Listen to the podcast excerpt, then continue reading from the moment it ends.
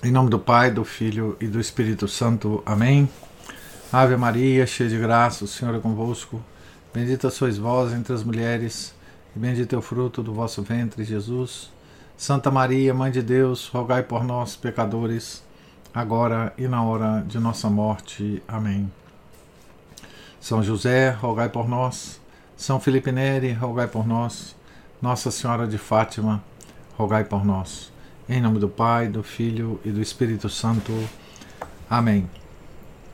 Bom dia a todos. Nós estamos aqui na página 159 da biografia de Santa Mônica, escrita pelo Monsenhor Emile Bugot. Capítulo 11.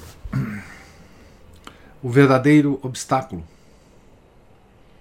energia e delicadeza com que Santa Mônica procura removê-lo. Nasce a fé na alma de Agostinho. Se o coração de Agostinho tivesse permanecido livre e puro, bem depressa a chama da fé, do amor divino, haveria brilhado nele. Porém, havia 15 anos que rastava o jugo de um amor culpado a que se havia entregado sem reserva, e este amor o tinha fora de si, havendo encontrado o que tanto desejava na juventude. Porém, se a longa e penosa viagem de seiscentas léguas não havia detido a mãe de Agostinho, tampouco fez vacilar a mãe de Adeodato, que, desprezando tudo, havia vindo de Roma em busca do pai de seu filho, acompanhando-o até Milão e com ele vivendo em amigável consórcio, completando o quadro, o crescimento de Adeodato que os regozijava com a precoce imaginação e belíssimo talento. Como sair deste estado? E enquanto esses laços culpáveis não se desatassem, como chegar à fé, ao batismo, à penitência, à sagrada Eucaristia e à perfeita vida cristã. Mônica pensava nisto incessantemente, vendo que a luta diminuía na alma de Agostinho, porém que lhe crescia no coração.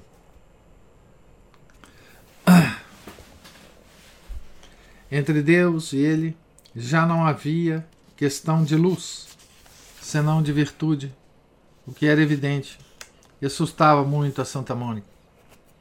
Porque, conhecendo o coração de Agostinho, sabendo quão estreitamente unido estava a mãe de Adeodato, e persuadido de que não queria esquecer esta mulher, perguntava-se aflita de que meio se valeria para o último e maior dos obstáculos.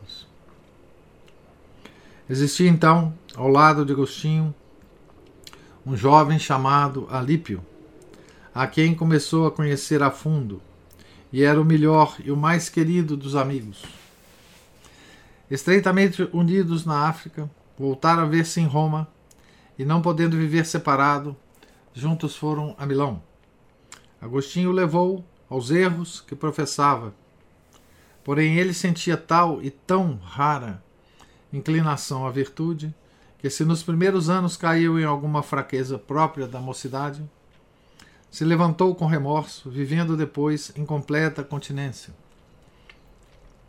Este jovem assediava Agostinho para que vivesse com ele e lhe ponderava com entusiasmo os gozos da vida austera, elevada, espiritual, e que indeniza os sacrifícios exigidos pela castidade com uma paz, uma liberdade e uma força que somente se pode achar na silenciosa contemplação da verdade.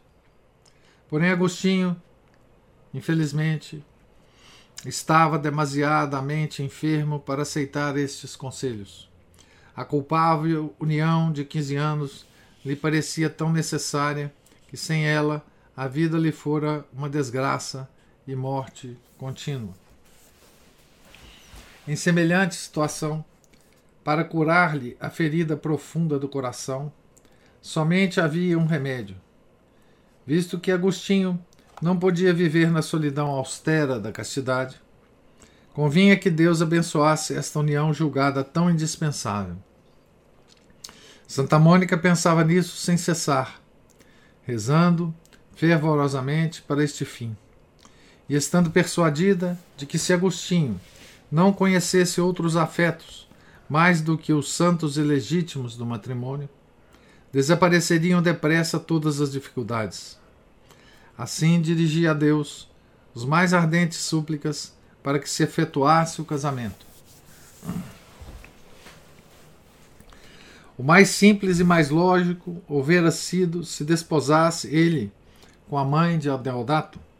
Porém, ainda que não se possa dizer a causa, certo é que semelhante matrimônio não era realizável Pois apesar de conhecermos o muito que sofreu Agostinho ao separar-se, quando isso lhe foi imprescindível, não resta dúvida nenhuma de que as leis, os costumes e as outras coisas que ignoramos opunham a esta união obstáculos insuperáveis. Não podendo, pois, desposar-se com a mãe de Adeodato, nem tampouco despedi-la, a situação era dificílima. Foram destas angústias, fora dessas angústias, destas angústias, havia outra mais profunda, mais íntima e mais dolorosa. O coração era o grande obstáculo da virtude e a dificuldade de sempre. Quem sente essas coisas melhor que uma mãe e sofre mais do que ela? Entretanto, não havia por que vacilar. Visto que as relações culpáveis não podiam legitimar-se, preciso era rompê-las de uma vez. E o único meio de conseguir que Agostinho suportasse esse golpe era oferecer-lhe outra união, nobre e digna. Provável que Santa Mônica recorresse aos conselhos e à grande influência de Santo Ambrósio para vencer em empresa tão difícil. Porém, sobretudo, orava, e depois de haver procurado com particular interesse e orado muito, teve a sorte de encontrar uma jovem cristã, parecendo reunir quantas qualidades pode desejar uma santa naquela a quem vai confiar a alma enferma do filho. Mônica falou a Agostinho, animando-o a adotar a resolução que lhe propunha. E este, oprimido de dor, porém reconhecendo que era necessário resignar-se ao sacrifício, e não se atrevendo a negar nem a conhecer o que lhe pedia, deixou que a mãe agisse por conta própria. Santa Mônica, seguindo os impulsos da alma, pediu para Agostinho a mão daquela jovem. E seu pedido foi muito bem recebido. Mas, como a donzela saíra apenas da adolescência, convinha que o casamento não se realizasse antes de terem decorridos dois anos. Também a família da noiva achava necessário este prazo para que se regulasse e enobrecesse a posição do pretendente. Este, porém, não podia continuar à vista da jovem prometida em posição tão falsa e até pouco delicada, pelo que tratou de efetuar com brevidade a separação e consumar o sacrifício. Santo Agostinho falou muito pouco deste sacrifício porém em termos expressivos. Deixei que me arrebatassem, exclama, aquela que me partilhava a existência. E como minha alma aderia intimamente à ideia, foi despedaçada, vertendo sangue o meu coração e ficando tão ferido que a chaga custou muito a cicatrizar-se e por muito tempo me proporcionou as mais terríveis dores. Fecha aspas. Enquanto a mãe de Adeodato é fácil de compreender-se quais lhe foram os gemidos e as lágrimas, embora a história não se pronuncie sobre este particular.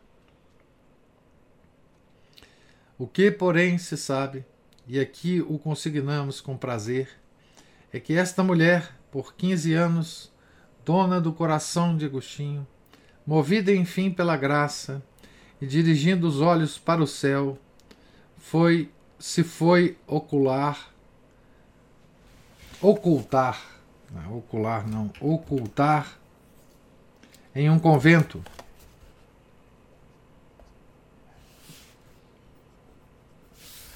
Se foi ocultar em um convento, ali passando os últimos dias, pedindo a Deus perdão de ter retardado por tantos anos o triunfo que este grande talento, talento prepararia para a igreja.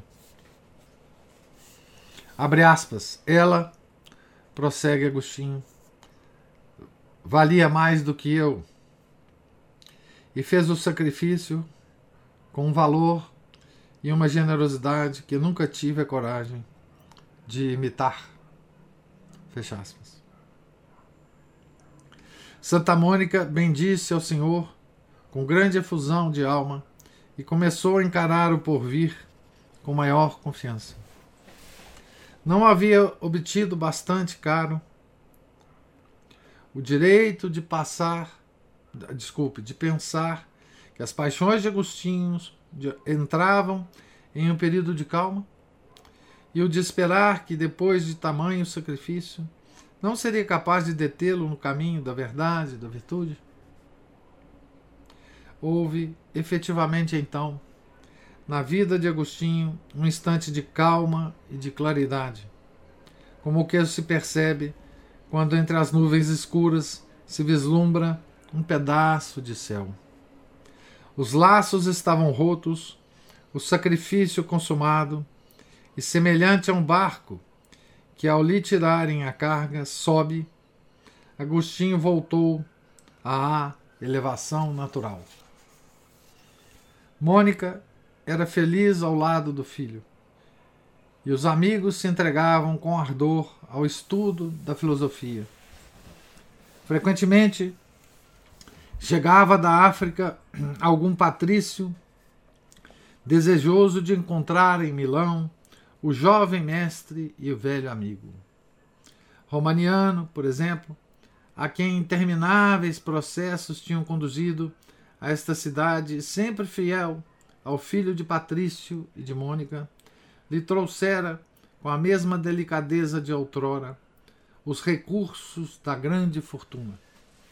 Alípio, que já conhecemos, e vivendo então ao lado de Agostinho, ia servir-lhe de especial consolo e proporcionar-lhe amável companhia.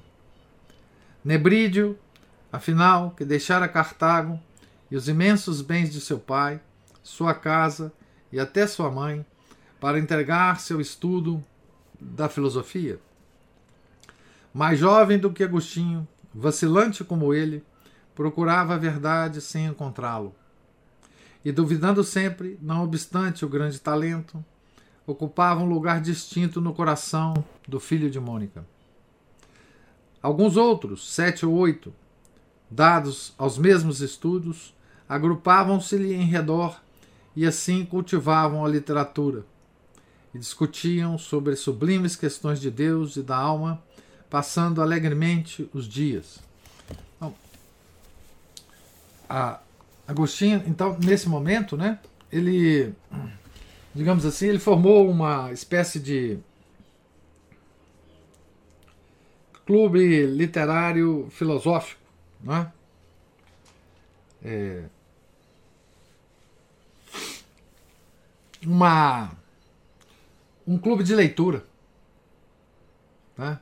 como nós temos um clube de leitura. Né? Lia-se, comentava-se. É... Juliana gostou. Juliana gostou. Mas é... então lia-se, comentava-se, discutia-se partes das, das leituras, né? filósofos, literatos, né? a grande literatura é, de Roma, né? a grande literatura da Grécia, né? Certamente retórica, tudo que Santo Agostinho é, gostava de fazer e que seus amigos também gostavam de fazer. Né? Então vamos ver o que, que o, o santo diz sobre isso. Né? Abre aspas. Havíamos, havíamos reunido, abandonando as inquietações e contrariedades da vida social, para retirar-nos do bulício do mundo e viver tranquilos.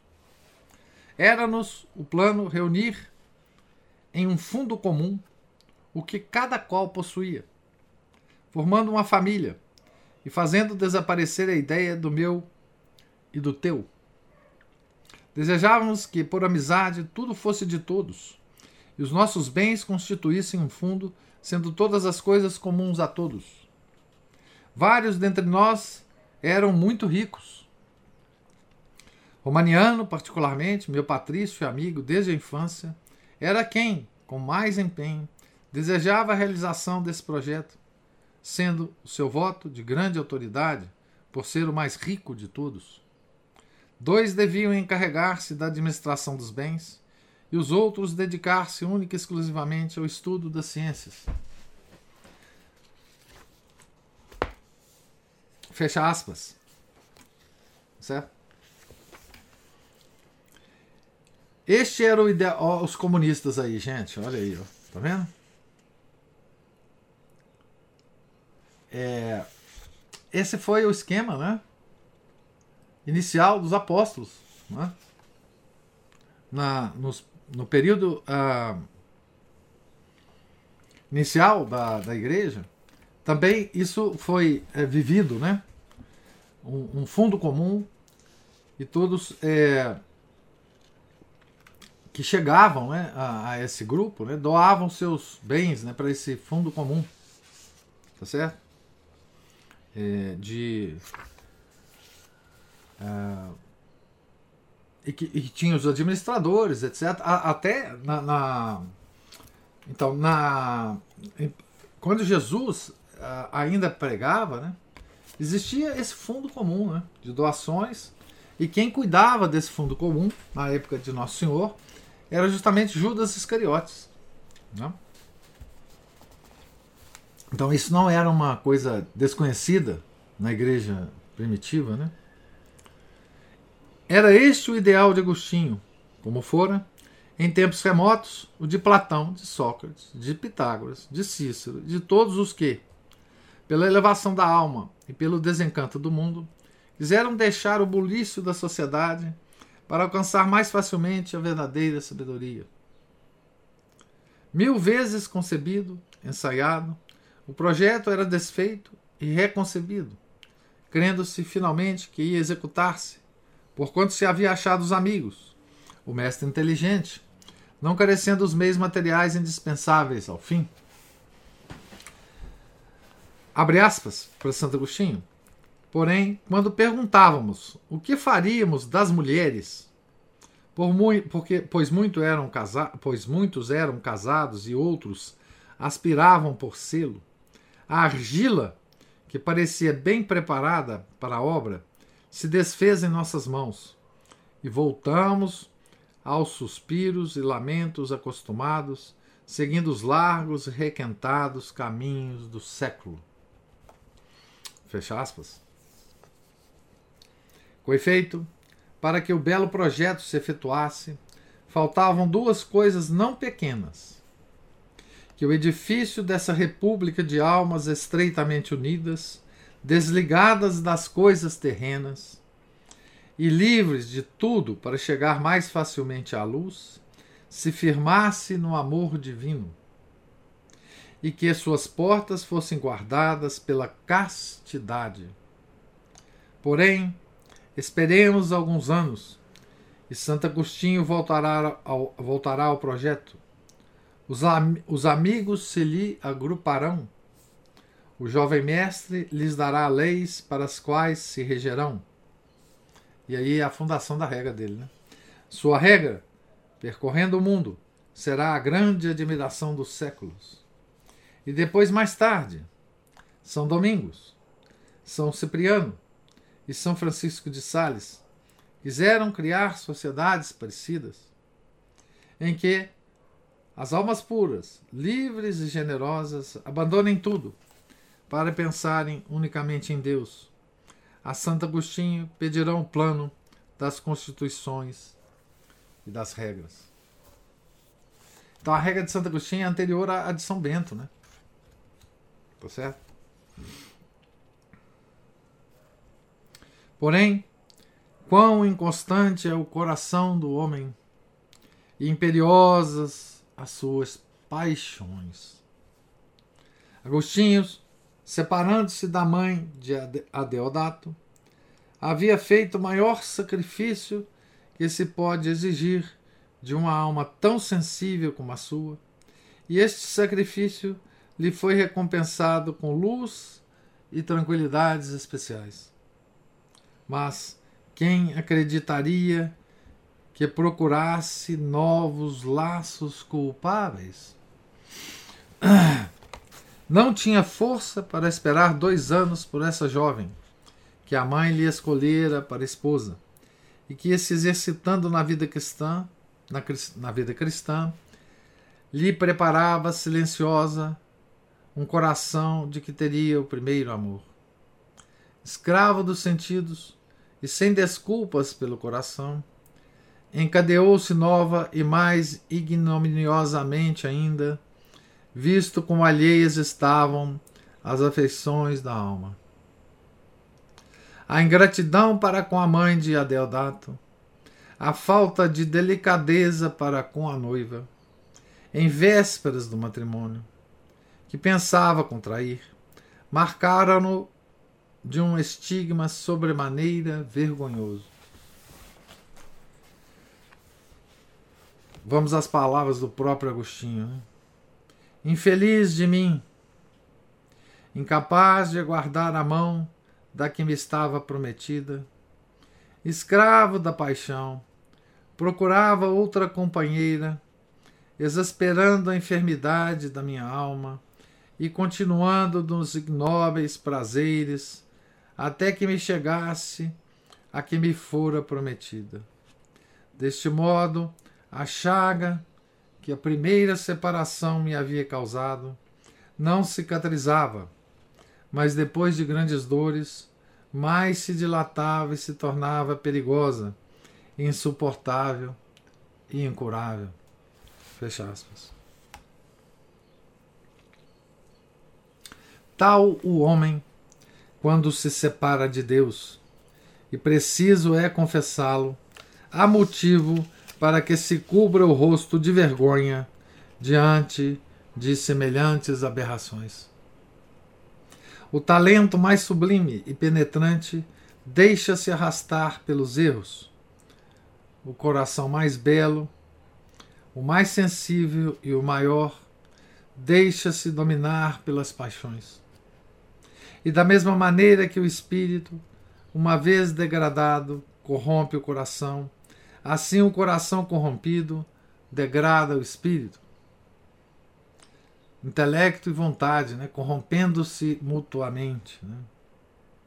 Funesto círculo vicioso que duraria sempre se Deus não interviesse, e do qual se via em Agostinho próximo a perecer de novo um triste exemplo.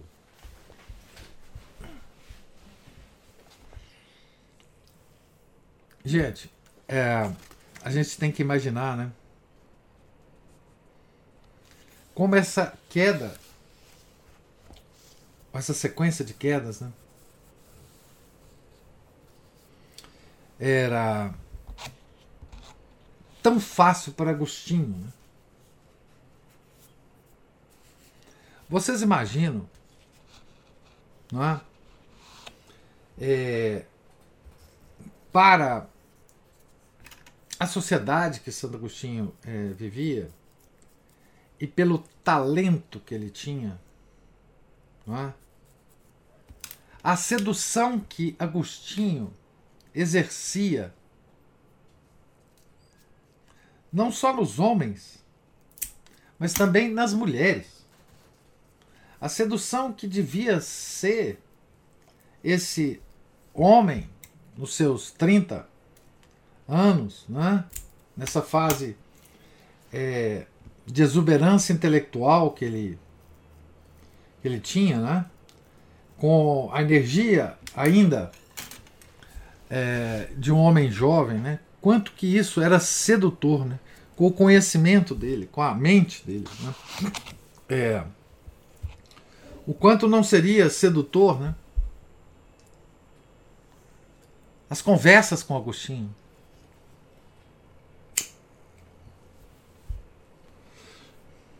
Então tudo isso favorecia né?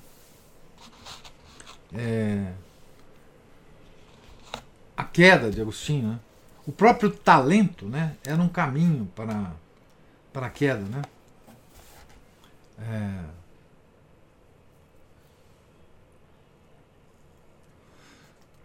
então,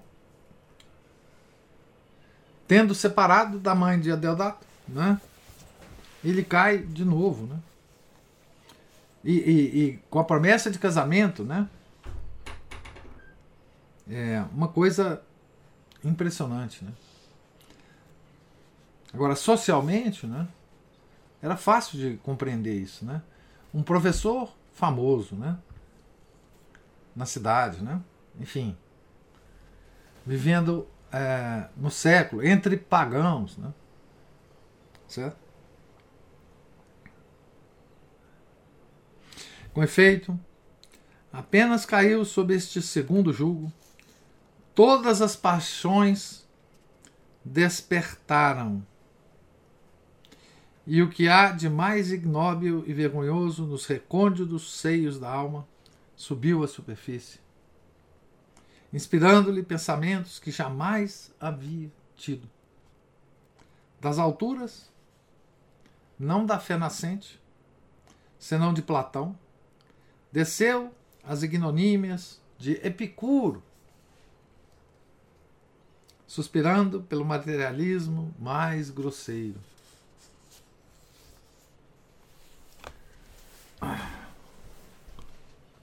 Epicuro, o jardim das delícias de Epicuro, né? Vamos ver o que, que Agostinho fala, né? Abre aspas. Conversava com meus amigos Alípio e Nebrídio, confessando-lhes que pouco me faltava para colocar a Epicuro acima de todos os filósofos. Suponho, lhes dizia, que fôssemos imortais e pudéssemos viver em contínua voluptuosidade, sem temor de perdê-la jamais. Não seríamos sobremaneira ditosos? O que nos faltará? Fecha aspas. Enfim, ele caiu aqui na.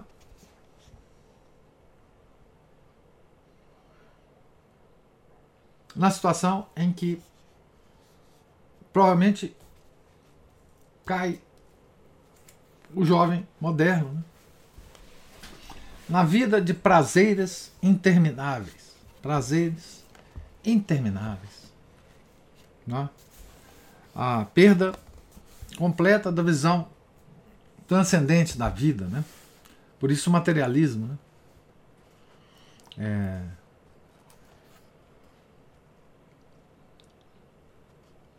Que é, uh, digamos assim, a filosofia do nosso tempo. Né? Prazeres e mais prazeres, uma sequência interminável de prazeres né? A tal ponto se rebaixava e degradava esta alma nobre, cheia de aspirações para o infinito, que consentia em encerrar-se no materialismo mais degradante, se fosse eterno.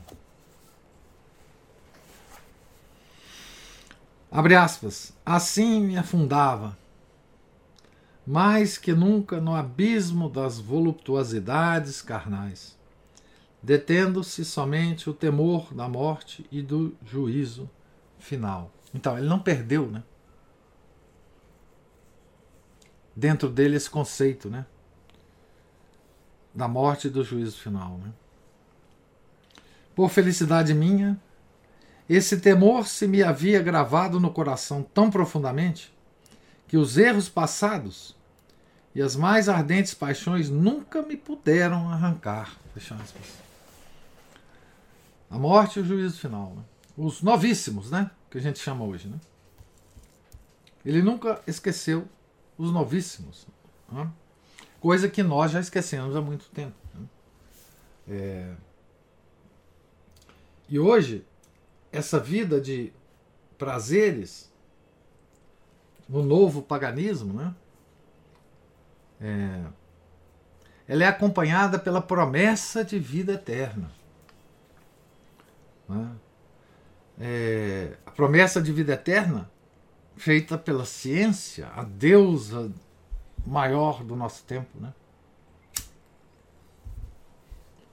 A ciência nos promete a todo instante que a possibilidade da eternidade, da vida eterna, está logo ali logo ali depois da esquina. Com todos os, os avanços tecnológicos, né? as curas, a cura de todas as doenças, né? a possibilidade de você não sentir mais dor, não é? dor física. Não é? A, enfim, a possibilidade de se viver eternamente no paraíso terrestre. É a velha sedução do milenarismo. Né? A, é a promessa da serpente. Né? Serei como deuses. Sereis como deuses. Né? É o que fala a serpente para o primeiro casal. Né? Ah, respiramos ouvindo esta última palavra. Subsistia, pois, a consciência de Agostinho, obra admirável de Santa Mônica, que nada pudera destruir. O poder dos ensinamentos maternos Que força prodigiosa tendes para suster em queda tão profunda a alma de Agostinho.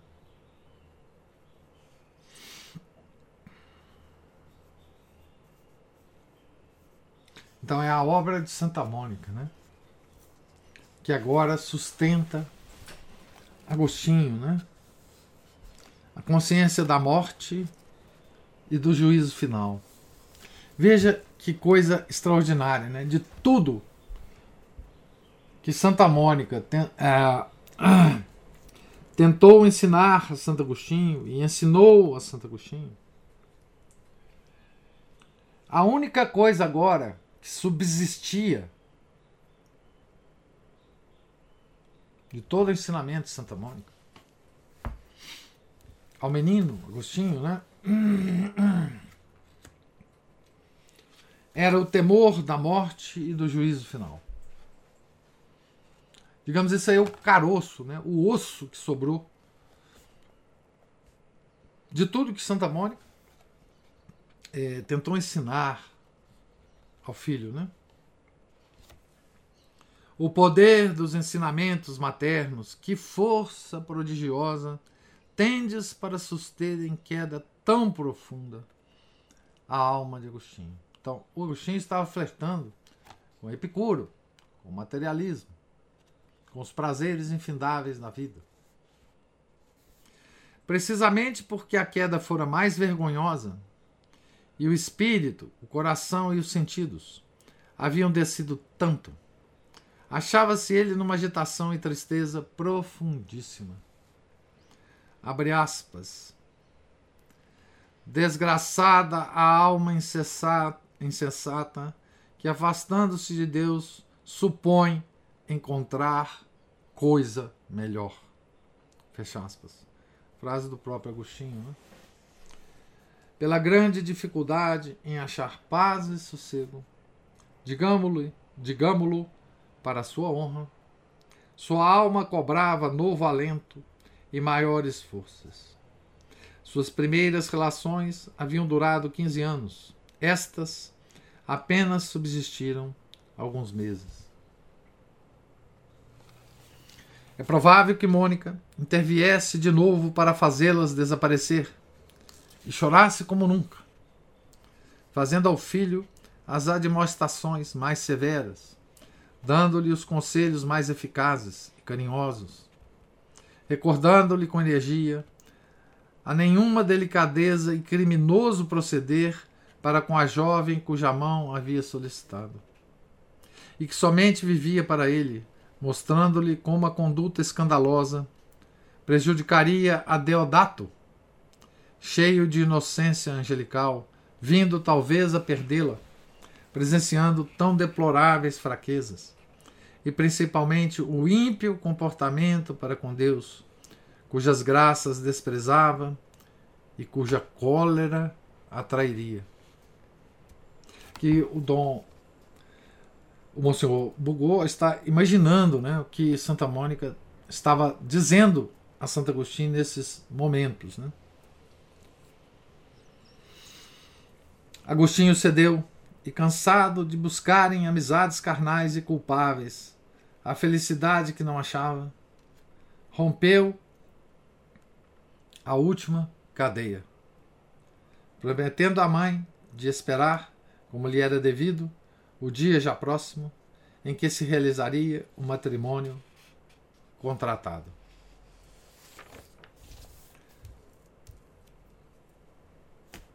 Então, é,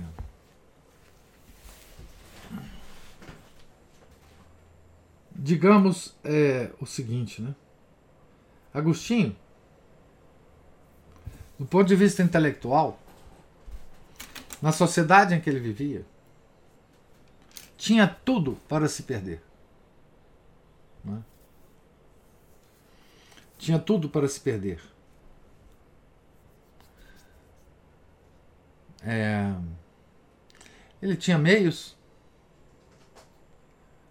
ele tinha relações, ele tinha todo o charme de um grande, grande, grande intelectual. Ele devia ser um, uma pessoa de um papo excelente, uma pessoa que você gostaria de sentar numa taverna milanesa do século IV e conversar horas a fio, tomar uma cerveja com ele, não é? Conversar sobre tudo. Conversar sobre as mais altas alucubrações intelectuais e filosóficas. Não é? Não era papo de boteco. Tá certo? Quisesse conversar sobre Platão, Sócrates, Aristóteles, quisesse conversar sobre Cícero, a grande literatura romana, o teatro grego, enfim. É... Era um homem cuja atração qualquer um sentiria. Agora imagina esse papo sendo mantido, né, com as donzelas da época. É, que não tinham princípios morais firmes, né? Certo? Imagina que Santo Agostinho podia ter levado essa vida para sempre, com grande sucesso material. Né? E ele podia muito bem ter adotado Epicuro como seu filósofo. Não é? O problema de Agostinho nessa vida que o impossibilitava levar essa vida para sempre era sua mãe, que estava do seu lado. e as orações de Mônica e as lágrimas de Mônica. É, a única coisa que o impedia de cair definitivamente nesse abismo que se abria em sua frente era a sua mãe. Né? Era sua mãe. Nem Santo Ambrósio, porque provavelmente nessa época Santo Agostinho não procurava Ambrósio. Ele devia fugir do Ambrósio nessa época. Não é? É, nem para ouvir os sermões. É, então, a única barreira, a única torre que ele podia se amarrar, o único mastro, né? ele podia se amarrar, era aquela moça que estava do lado dele, que lhe deu a luz, não é? e que sempre o protegeu, que era a Mônica, Santa Mônica. Né? Daí a importância, né? Vocês veem da maternidade de Santa Mônica, né? da responsabilidade que ela assumiu perante Deus para dar a Santo Agostinho o que ele mais precisava nessa época. Né? Então, é, nós acabamos o capítulo 11, né? acabamos de ler a página 167. Né? E Amanhã nós começaremos o capítulo 12. Né? Para ver como é que então é, ele se recupera desse último abismo, o mais fundo que ele caiu. Né? É, e aí, enfim, vai resplandecer como, como católico agora. Né? Certo? Pois bem. Gostaria agora de ouvi-los, os comentários sobre essa leitura. Juliana e Ana Paula levantaram a mão. Diga, Juliana. Eu entendi porque, assim, lógico, é, é providência divina, mas eu não entendi qual foi o impedimento que é, do, do Agostinho ter se casado com a, a mãe de Adeodato. Não fica claro, não fica claro mesmo não.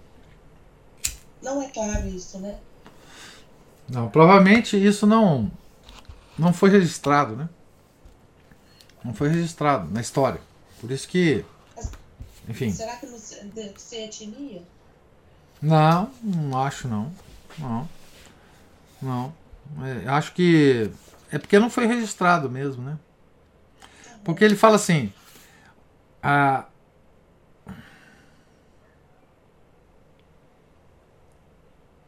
não resta dúvida nenhuma de que as leis, os costumes e outras coisas que ignoramos opunham a esta união obstáculos insuperáveis.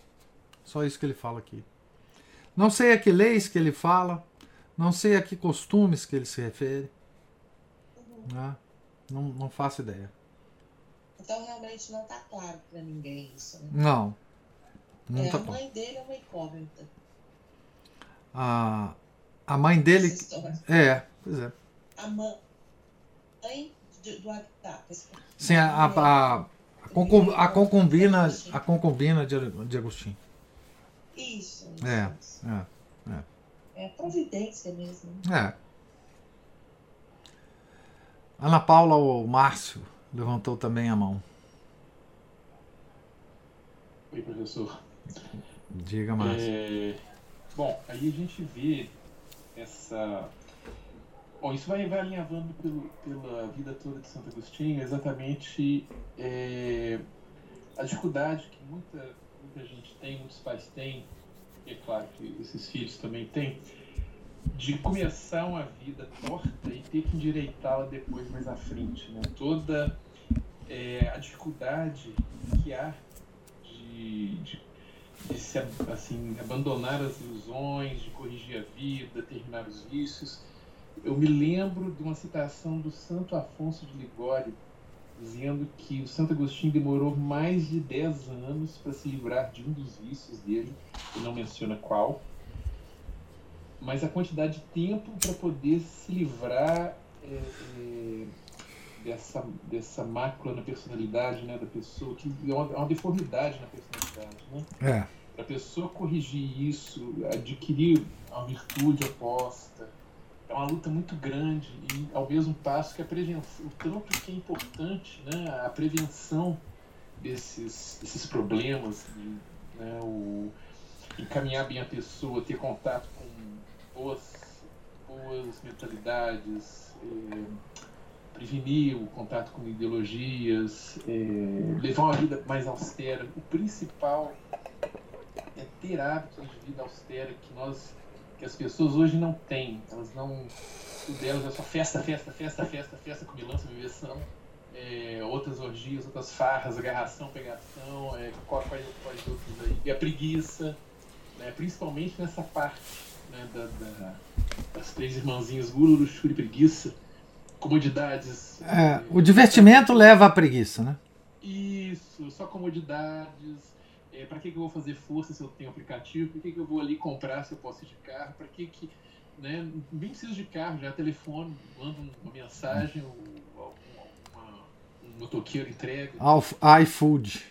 Né, nós nem precisamos chegar assim, ao ponto do, do, das outras irmãzinhas, seja a inveja a avareza, também é, tem seu lugar na sociedade nossa, da ira e da soberba também. Mas esses aí, principalmente, o tanto que levam as pessoas à queda e, e como é tão difícil re, se reerguer, se corrigir.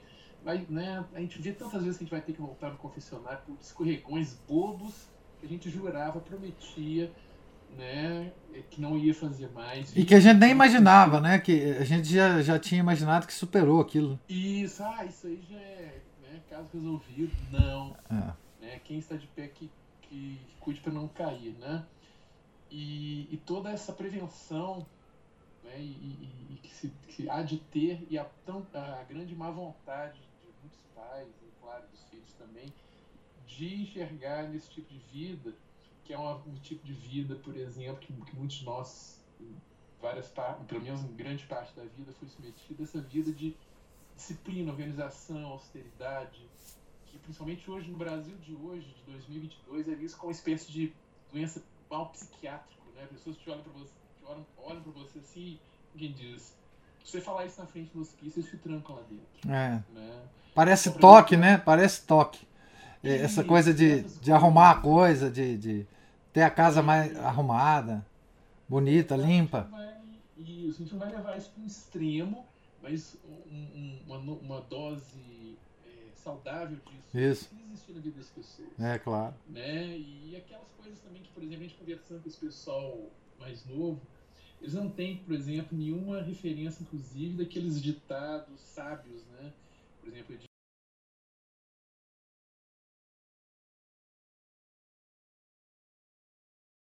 de caso ruim não quer e outras coisas assim, né? É, é, burro velho não pega da dura e outras coisas mais.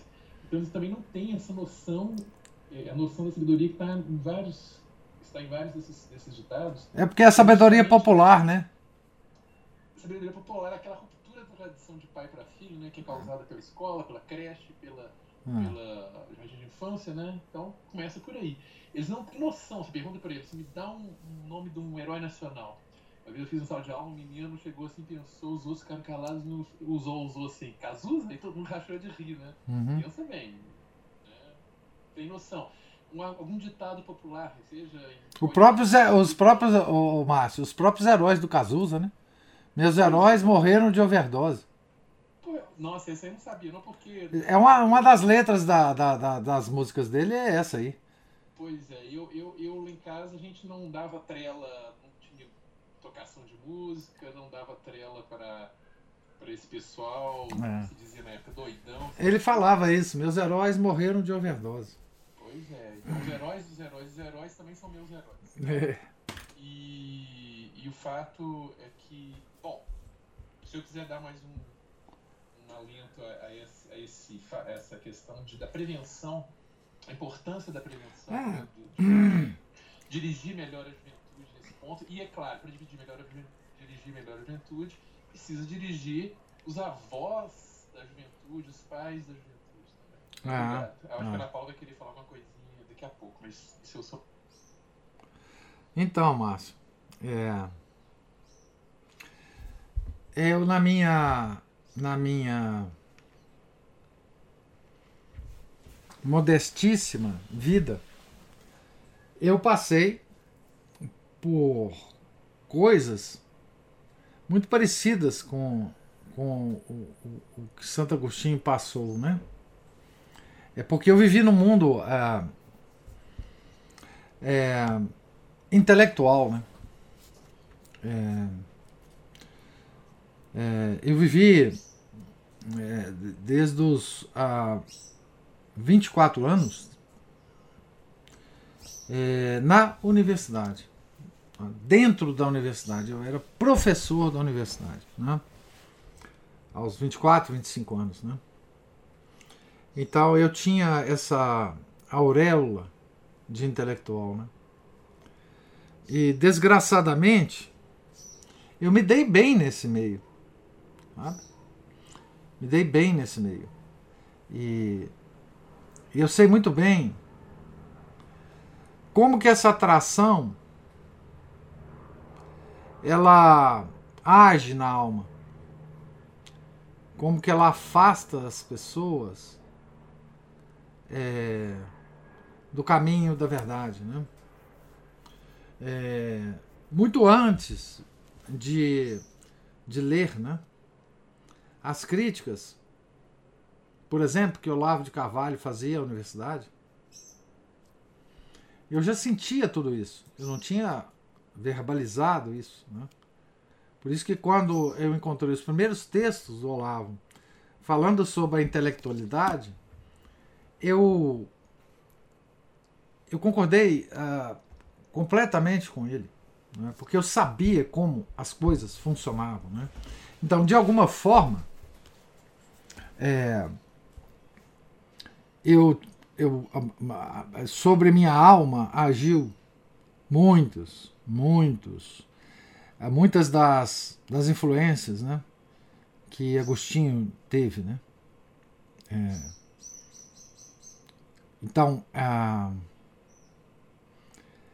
é, por isso que eu ah, acho que pouca gente entende, e isso é um problema, Márcio, você fala dos pais e dos avós, né?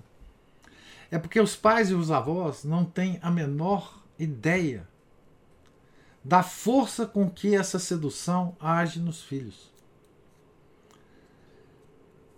É, é uma coisa é, estarrecedora. Porque, e estou dizendo assim, quanto mais capaz intelectualmente for o, indivíduo, mais essa sedução agirá sobre ele. Porque o mundo, ele premia essa essa capacidade intelectual, entendeu? Você começa a se dar bem. Você começa a ser elogiado. É, você começa a ser respeitado na sua na sua pela sua galera, né?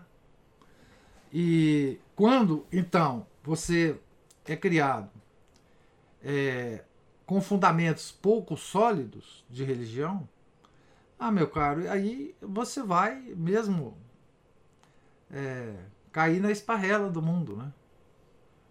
É, e assim é também é, a sedução de, mesmo dentro da igreja, você cair em heresia. A sedução da heresia é uma coisa impressionante. Então, quem não passou por essa sedução é, não não imagina o quanto ela é forte, né? Por isso que quando o, os adolescentes entram na universidade, as famílias sentem que eles se perderam. A, a- os pais sempre dizem, né? Este não é o filho que eu criei. Eu não consigo mais conversar com meu filho. Eu perdi a, a qualquer tipo de conversa. Não sei mais conversar com meu filho. Quantos pais falam isso, né? É, porque é isso. É, o mundo sequestra essa alma, não é? Ele não ele não ele recusa todos os valores familiares, todos os valores sociais que os pais ainda têm, mas que por alguma desventura não conseguiram passar para os filhos, né? E os filhos se, se, se deslocam. Eles, eles parece que eles que eles mudam para outro planeta e, e, que não tá não tem comunicação com esse outro planeta, né? Então é, o que Agostinho passa é, nesse momento é essa desconexão, né? que ele não, não rompe completamente e que ele nunca deixa é, de dialogar com a mãe, né? não é como os nossos adolescentes, mas é um processo parecido, né? por causa da capacidade altíssima que ele tinha. Né? Certo? É, e, enfim, eu eu te digo que eu posso compreender muito o processo que Agostinho passou e o processo que esses adolescentes passam, porque eu passei por eles. Né? Na, enquanto eu estudava na universidade, eu fui ligeiramente preservado dessa loucura da universidade. Mas quando eu me tornei professor, é, aí que eu me inseri nesse, nesse ambiente né, da universidade. E é arrasador para a alma de qualquer pessoa. É, é, eu nunca teria voltado para a religião católica, nunca, não fosse pela graça de Deus. Nunca. O, o processo, por exemplo, de que eu tenho colegas na universidade que nunca é, voltaram para a igreja e nunca voltarão se eles não contarem com a graça de Deus. É? É, porque esse processo é de ruptura é de uma ruptura total, é de uma é de um sequestro da alma completo. Não é? E eu conversava com alguns colegas né, na universidade, porque depois da minha volta à igreja, todos sabiam que eu era católico, né, mas dá uma pena tão grande de ver essas pessoas completamente perdidas para a religião, sabe? É, é, é uma é uma um peso grande é, carregar essa, esse, esse lamento, sabe? Você vê que há pessoas, colegas meus, amigos que eu fui muito desse pessoal, que nesse assunto não há nenhuma possibilidade de estabelecer um diálogo com esses meus amigos. É? é uma coisa profundamente penosa. Ah, mas a, a Ana Paula ou o Márcio levantou a mão aí. Pois é, sequestrei a, chance da Ana Paula e resolvi perguntar uma, uma coisa para o senhor. O que o professor Antônio Emílio de hoje escreveria numa carta para o professor Antônio Emílio aos seus 24, 25 anos, nesse começo de carreira? É, que caminho que o senhor indicaria para ele? Quais prevenções que o senhor recomendaria, quais correções que o senhor é, recomendaria para eles? Aí eu fiquei curioso. Pô, mas que pergunta difícil, hein, meu caro? É... Eu. Eu preveniria. Primeiro, da soberba. Não é? Primeiro da soberba. É, porque esse rapaz de 24 anos era bom demais, viu, cara? Ele tinha uma retórica miserável. Ele, ele falava bem, né? Ele ele Bom, ele era competente no que ele fazia, não é? na parte técnica do que ele fazia. E ele gostava muito do palco, sabe? Das luzes da ribalta. É. E isso foi o que o fez é, perder, né?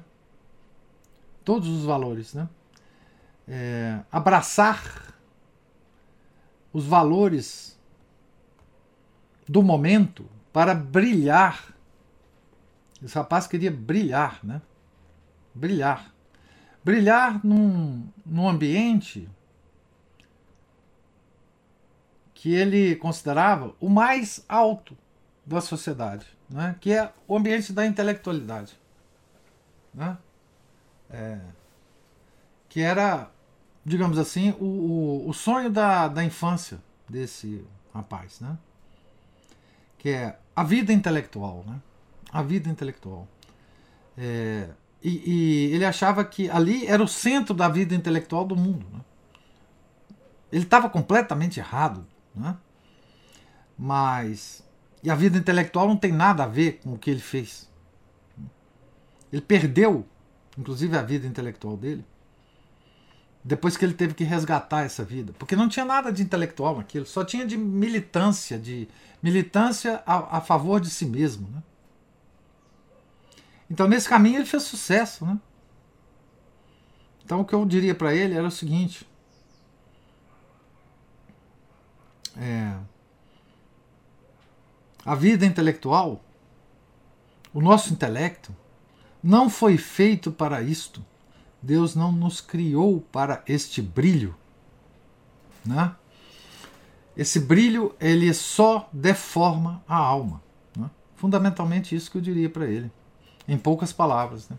Além de se eu encontrasse ele, eu esbofeteasse, eu o esbofeteasse demais. Né? Se eu tivesse a oportunidade de encontrar esse cara, né? entraríamos em luta corporal intensa. Mas é isso. Um pouco de Juliana não faz mal ninguém. Tá? Ah, não. Aí eu ia transformar-me em Juliana perante esse rapaz de 24 anos. Não tenha dúvida. Né? Mas aqui, quer dizer, é, eu, eu só estou querendo dizer que assim, eu entendo Agostinho. O meu caminho não pode ser comparado em nada de Santo Agostinho. Né? Mas um pouco disso que Santo Agostinho passou, nas devidas proporções, é, eu passei. E eu entendo. Né? Eu entendo. Mas é isso. Ah, alguém mais quer fazer alguma observação sobre a leitura? Professor? Sim. É, ah, eu queria falar de algo que me chama a atenção. Ah, desculpa, eu um pouco. A leitura inteira sobre o comportamento de Santa Mônica, é, eu diria esse comportamento assim, primeiro que ela tem plena consciência é, do problema da salvação da, da. É. É, isso é uma coisa que dentro dela é, uma, é de uma convicção muito grande. Eu tenho muita clareza sobre a perdição da alma, sobre o inferno, sobre o sofrimento das penas do inferno, porque isso justifica toda a atitude dela, né?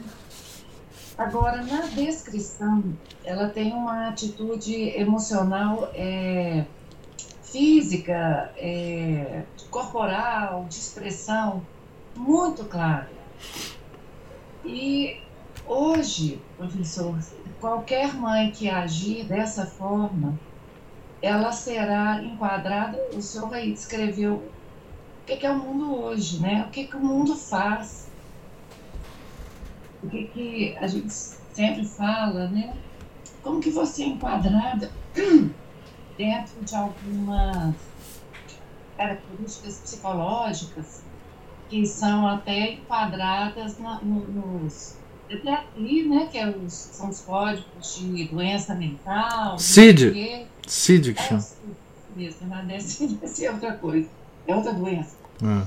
Mas então, é, isso me chama atenção, porque nesse aspecto eu fico imaginando que as mães perderiam mais ainda, sabe?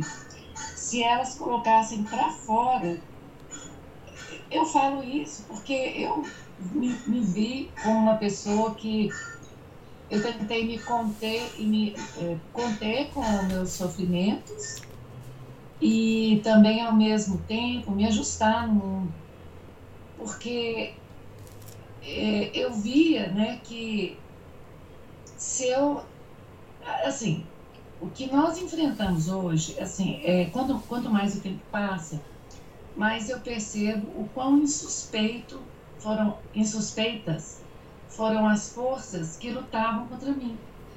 Às vezes, assim, agora eu vejo, com o tempo passado, o, eu canso de falar, assim, o Márcio ele fez uma a citação aí dos ditados, né? Tem um que a gente sempre ouvia dos pais, se você não aprender comigo, a vida vai te ensinar.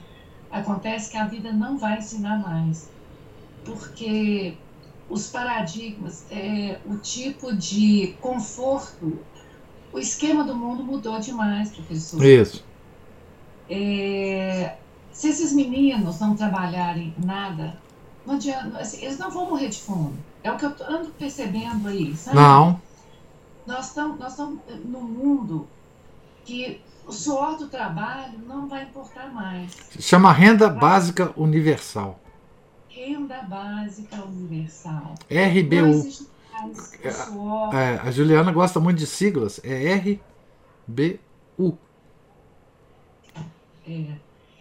Então, não tem mais esses ditados aplicáveis, né? É só do trabalho, a vida vai ensinar. Porque é, quando a gente fala isso com o filho, nós estamos falando daquele sofrimento alimentar, né? É. É, é o sofrimento material do corpo. Totalmente distante disso que a, que a Santa Mônica está falando. Acontece que nós pais também na nossa. Quando a gente perde uma batalha com o filho, nas coisas pequenas da vida, a gente também, é, de alguma forma, confia na providência divina que essa perda da, das batalhas é, no mundo, que seria uma perda material, levaria também a uma busca espiritual. Acontece que aí fora, não, o que, é que assim. tem para oferecer? Tem budismo, espiritismo, energia, né? Então é isso. Eu, eu, eu, eu sempre fico pensando como que uma mãe de hoje poderia agir é, como uma Santa Mônica sem que ela destruísse totalmente o relacionamento dela com os filhos. Porque eu olho para pessoa, com muita. É muito raro eu conseguir. Eu vou falar que entrar na intimidade dos meus filhos, mas não é intimidade, é só entrar naquela percepção de como que eles conversam com os outros e o que tá, qual que é o substrato ali. E o que eu vejo é que mesmo, por exemplo, esse movimento dito conservador que surgiu no Brasil, já existe resposta para ele na, na, nas escolas.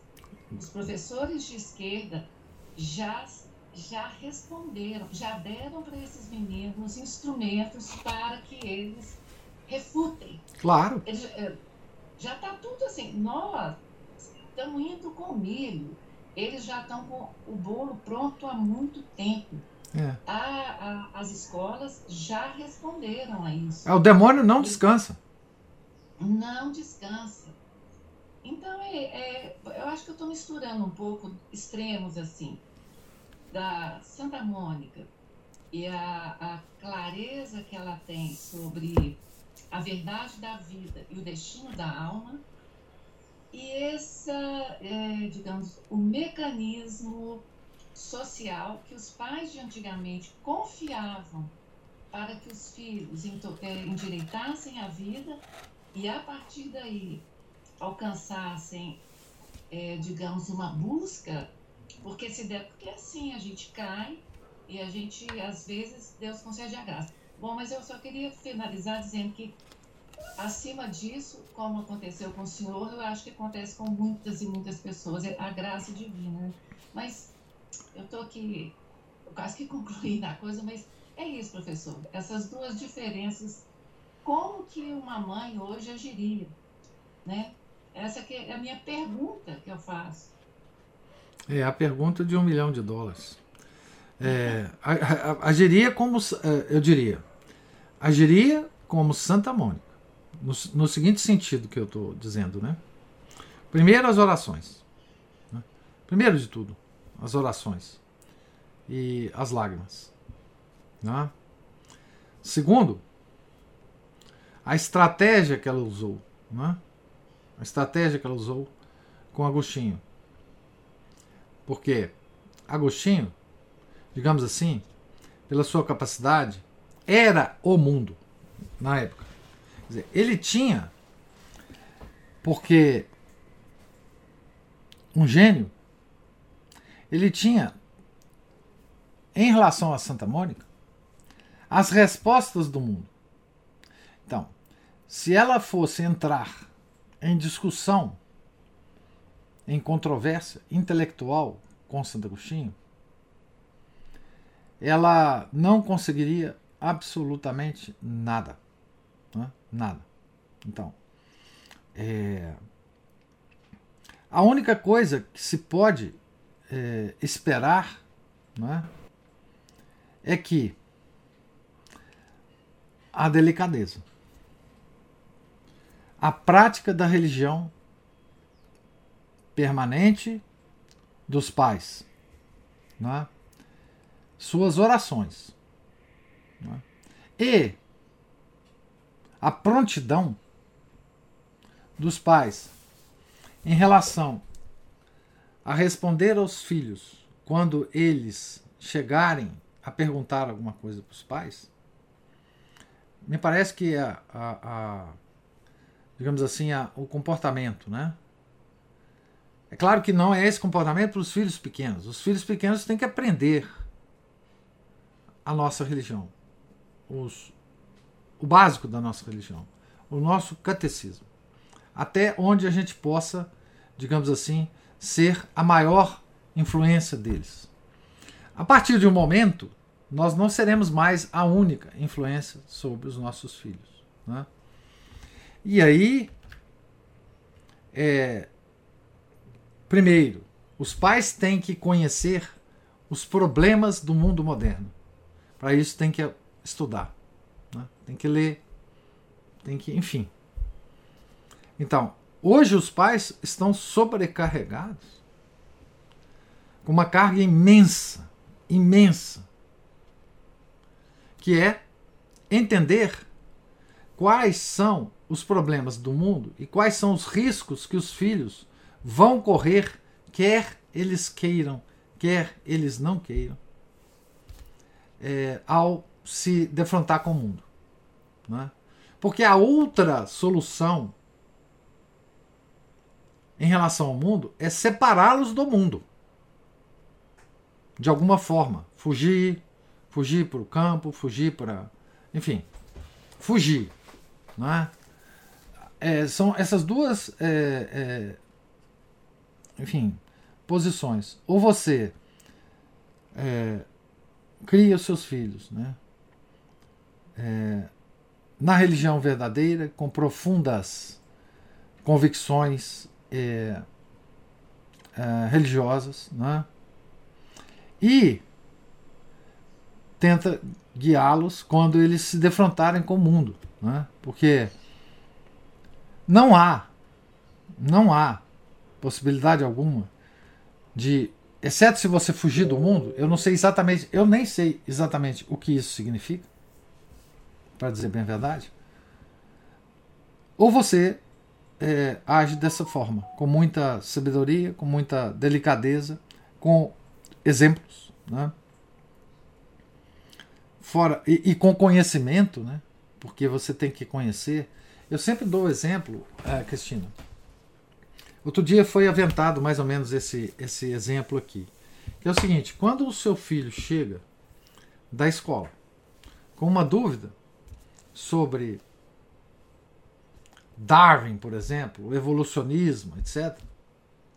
Não adianta você falar para ele, vai rezar o texto, menino. Para de preocupar com essas besteiras. Porque o professor já falou na cabeça dele. Né? Então, se você não não não tiver minimamente preparado para enfrentar uma, uma discussão no nível do seu filho, né?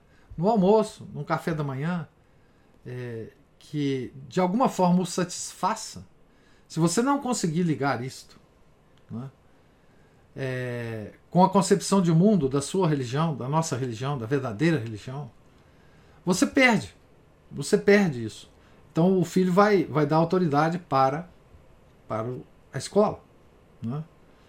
É, então, hoje os pais têm essa carga de responsabilidade que é infinita nas costas dele, deles. Né?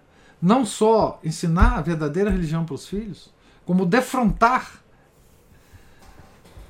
como confrontar o mundo naquilo que eles ouvem da escola e do mundo. Né? Enfim, é um problema complexo demais. Né? Mas a Raíssa levantou a mão. É o Luiz que está aqui, professor, tudo bem? Grande Luiz. Compadre Luiz. E só falar para os meus é, meus amigos aí e companheiros de, de associação, né, co-associados, que essa sobrecarga que a gente vive, a esperança de ter uma associação é que a gente faça uma cognição compartilhada ou distribuída. O senhor está nos formando em várias frentes. E daqui a 10 anos, daqui a 15 anos, quando o bicho pegar mais, para os nossos filhos na adolescência, a minha expectativa é que nós tenhamos uh, um apoio uns dos outros. Né? Não só porque o adolescente precisa sair de casa e às vezes negar um pouco, ele faz esse movimento de, de, de enfrentamento dos pais e a referência dos pais, dos amigos passa a ser importante, como também o fato, assim, especialmente ser, sermos católicos nessa caminhada de estudos e o senhor nos traz várias frentes aí da ciência, é, do que, que é uma sociedade, né, dos modos de governo, a gente discute e tem lido um pouco de tudo, né, nesses três, quatro anos aí que o senhor começou. Então, minha expectativa é essa cognição distribuída ou compartilhada possa aliviar um pouco dessa carga e a gente possa dar aulas uns para os outros, fazer pequenos grupos de estudos com os nossos filhos, com os filhos dos nossos amigos, e vice-versa. Então é esse só deixar essa palavra um pouco essa esperança. E eu lembrei, só comentando, o senhor falou que encontraria o Anguetin de 24 anos e, dar, e travaria uma luta, bofetearia ele. Eu lembrei da, da luta de Jacó com o anjo, é, naquele lugar, acho que é Fanuel o nome. Jacó é, significa na etimologia, segundo um padre jesuíta que eu convivi, trapaceiro, é, embusteiro, né? Ah, não sabia não. Ele estava fugindo do irmão, ele tinha feito aquela coisa toda com a, com a mãe dele lá, lá da primogenitura, enfim.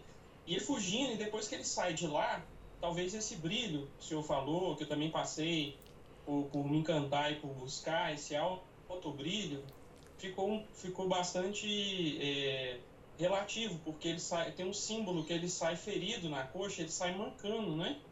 ele passa a ser um coxo, né, um manco, só que ele passa a se chamar Israel, que é Deus é forte, ah, etimologicamente. Então essa mudança de nome dessa batalha é muito bonita aí como uma imagem de conversão, né? Também pode ser símbolo aí do Anguetim 24 para o Anguetão 64.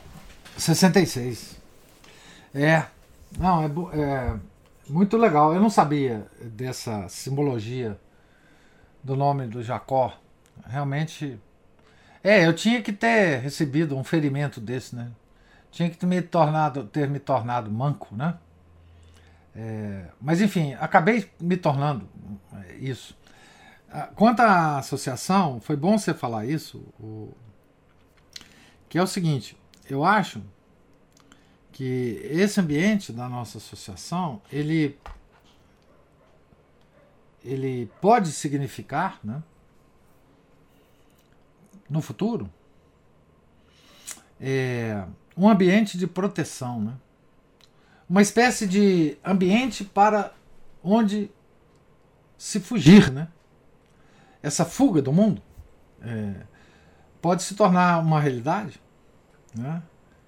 É, na nossa associação, porque ela é uma, digamos assim, um espaço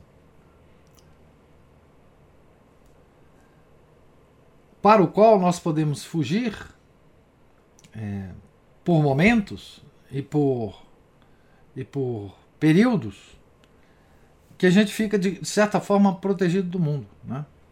E na hora da adolescência, eu acho que ela vai ficar mais importante ainda, porque os, os nossos adolescentes vão poder conviver entre si com os princípios que os pais lhes incutiram na alma. Né? Então a adolescência pode, poderá ser muito mais saudável né? para eles é, é, pass, é, passarem essa, essa fase da vida. Né? É, é isso que a gente espera. Né? Enfim. E, e espera cada vez mais né? o protagonismo das famílias, né? porque o Anguete ele está velho e, e, em algum momento ele não vai mais ter energia para fazer tanta confusão com o que ele faz as confusões que ele faz agora. Né? E aí, é claro, os, os outros associados vão ter que assumir os, os vários protagonismos, né? Para avançar, se for da vontade de Deus, essa vida da associação. Essa, para dizer bem a verdade, Luiz, confessando para vocês, é, para mim é a única esperança humana que eu tenho é de que a gente construa algo que possa servir de, de proteção, não é? proteção para nós mesmos, para os pais, né? E para as crianças. Né? É, por causa da característica da associação, que é uma associação de famílias, né? E porque nós temos dentro da nossa associação pessoas que são absolutamente capazes de assumir esses protagonismos é, é, é, no futuro. Eu tenho a, a, a, esperança humana, eu só tenho nisto, né, nessa construção de muitas mãos, que foi iniciada por um padre muito piedoso, é? que nos deixou isso como herança. É? É, para mim, a única esperança humana que eu tenho é que a gente nunca deixe de discutir estes problemas aqui, estas inquietações, é, dentro da, da proteção maior que é a Santa Madre Igreja. Né? Então, desde que nós continuemos na Santa Madre Igreja, e desde que nós continuemos com essas inquietações, e com esses nossos estudos e com essas nossas conversas. Eu acho que essa é a minha única esperança humana, de a gente ter em algum momento algum tipo de de alívio, é? de, de, de refrigério para a alma, Né? Porque o mundo não está prometendo grandes coisas para nós. Aliás, ao contrário. Né? O mundo está mudando em tal velocidade é, que não dá mais para prever o que, que vai acontecer a semana que vem. Em nenhum lugar do mundo. Pega todas as crises que o mundo está passando. A semana que vem, a gente não sabe o que, que vai acontecer. Né? Então, é, é, mas é isso. É a minha perspectiva.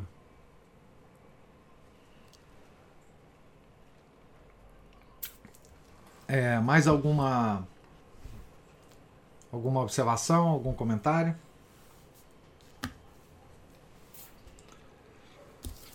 Então, se Deus quiser, amanhã nós começaremos o capítulo 12 aqui desse livro, na página 169. Tá certo? Deus lhes pague a presença, a paciência, os comentários que brilhantam a nossa reunião matinal. É, tenham todos um santo dia. Fiquem com Deus. Em nome do Pai, do Filho e do Espírito Santo. Amém. Ave Maria, cheia de graça, o Senhor é convosco. Bendita sois vós entre as mulheres, e bendito é o fruto do vosso ventre, Jesus. Santa Maria, Mãe de Deus, rogai por nós, pecadores, agora e na hora de nossa morte. Amém. São José, rogai por nós. São Felipe Neri, rogai por nós. Santa Mônica, rogai por nós. Santo Agostinho, rogai por nós. Nossa Senhora de Fátima, rogai por nós. Em nome do Pai, do Filho e do Espírito Santo. Amém.